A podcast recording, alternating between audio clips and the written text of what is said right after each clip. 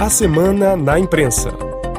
Ana Carolina Pelis. As revistas francesas dessa semana se interessam pela influência da Rússia na propagação de fake news sobre a França e também na própria imprensa francesa, após a revelação de que uma das principais figuras do jornalismo francês era espião da extinta União Soviética.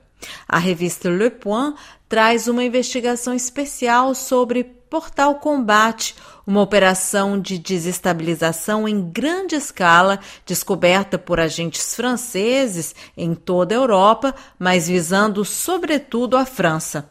Analistas da célula de vigilância Viginum, criada pela França em 2021, detectaram um fluxo anormalmente elevado de informações que circulavam nas redes, a maior parte do tempo totalmente falsas. O objetivo era descredibilizar a política do governo francês, explica Le. Ainda sobre a influência da Rússia na imprensa francesa, a L'Express desta semana revela em exclusividade que um de seus ex-diretores e grandes nomes da imprensa francesa, Philippe Grumbach, era um agente secreto da KGB, a polícia da ex-União Soviética, e um dos maiores espiões russos na França durante 35 anos.